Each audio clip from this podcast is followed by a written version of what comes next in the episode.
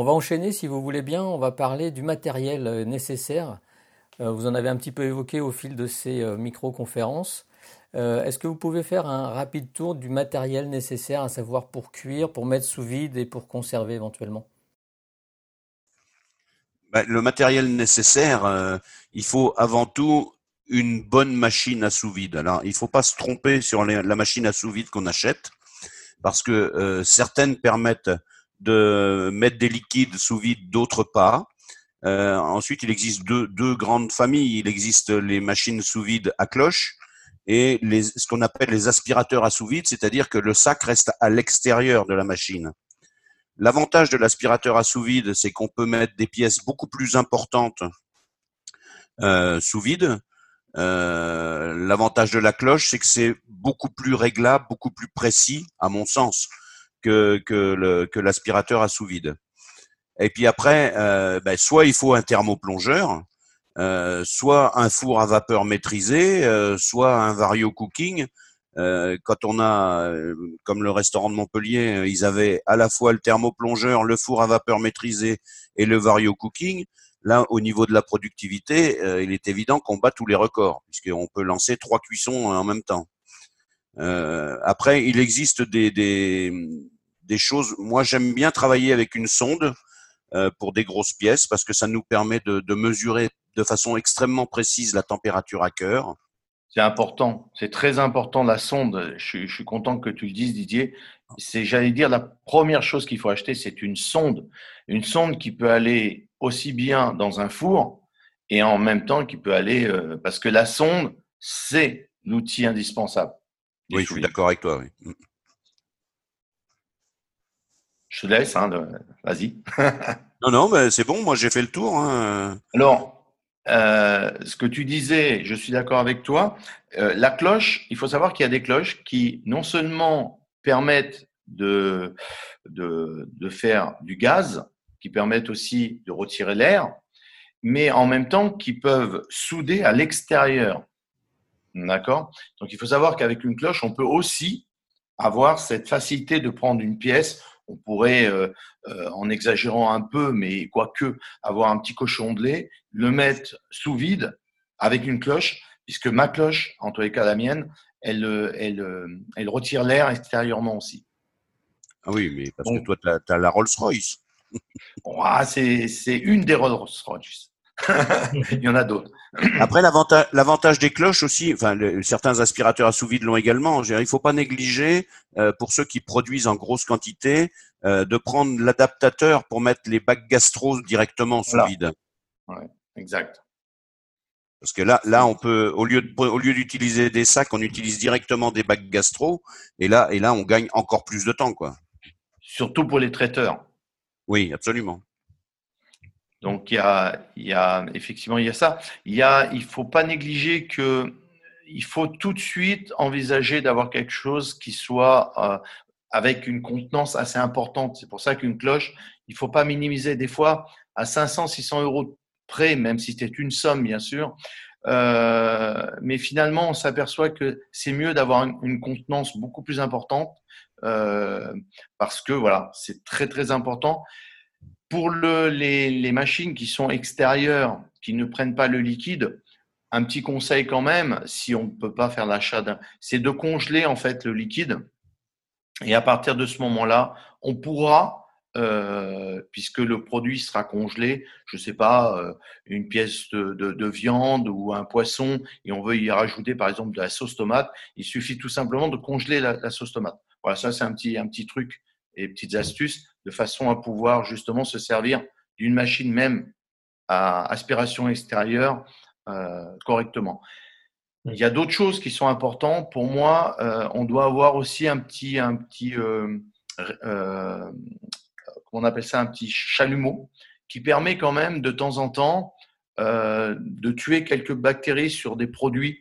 On donne un petit coup de chalumeau et les, les, les, tout ce qui est bactéries, qui est microbes de surface, ça nous permet quand même un petit peu de les, euh, voilà, de les tuer, sachant quand même qu'après, bah, ouais, effectivement, euh, il y a la fameuse pasteurisation qui va rentrer en ligne de compte.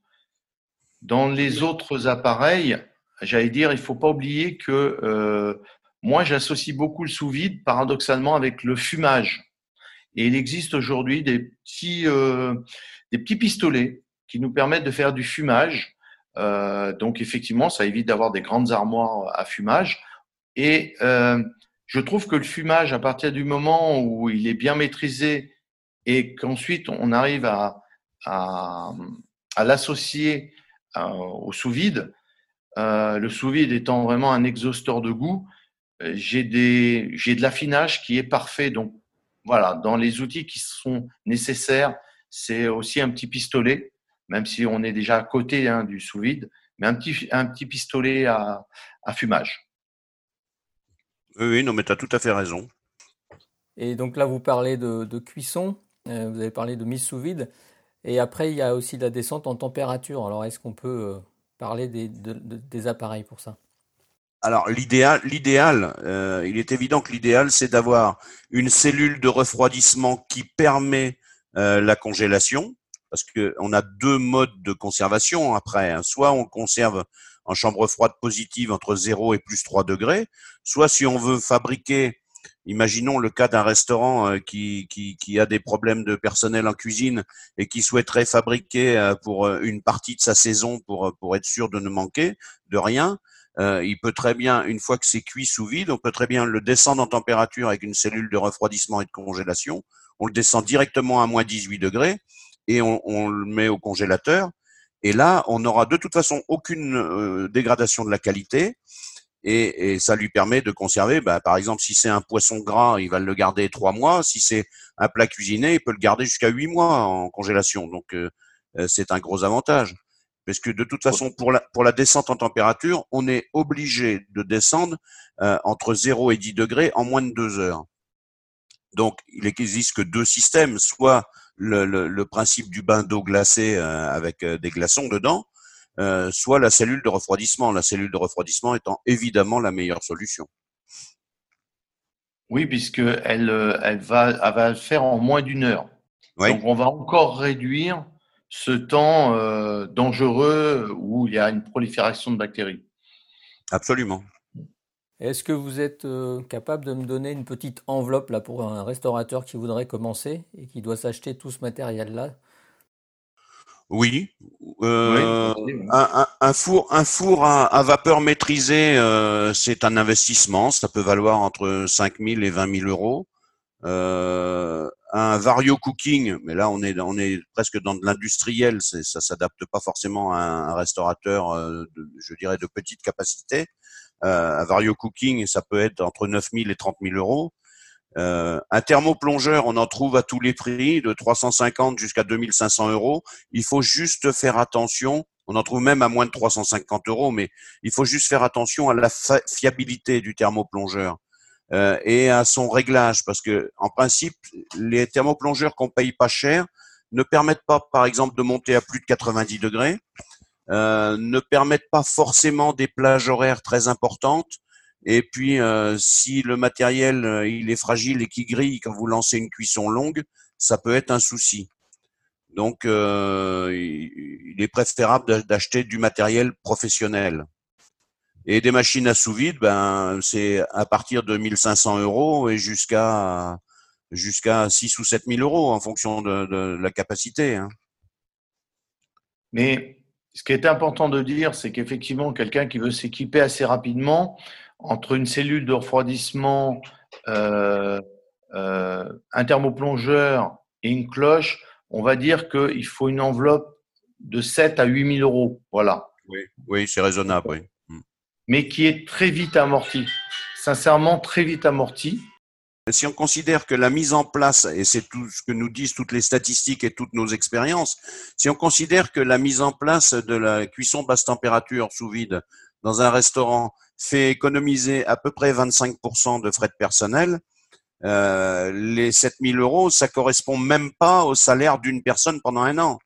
Donc, c'est effectivement très vite rentabilisé. Non, non, tout à fait. Et puis, c'est euh, rentabilisé à, à, plusieurs titres, si ce n'est que la souplesse, euh, euh, le confort qu'on va avoir, la tranquillité au moment des services. Je veux dire, ça, ça n'a pas de prix. Donc pour moi, c'est rentabilisé aussi par un confort de travail. Oui, je suis tout à fait d'accord avec toi, absolument. Parfait. Merci beaucoup encore une fois.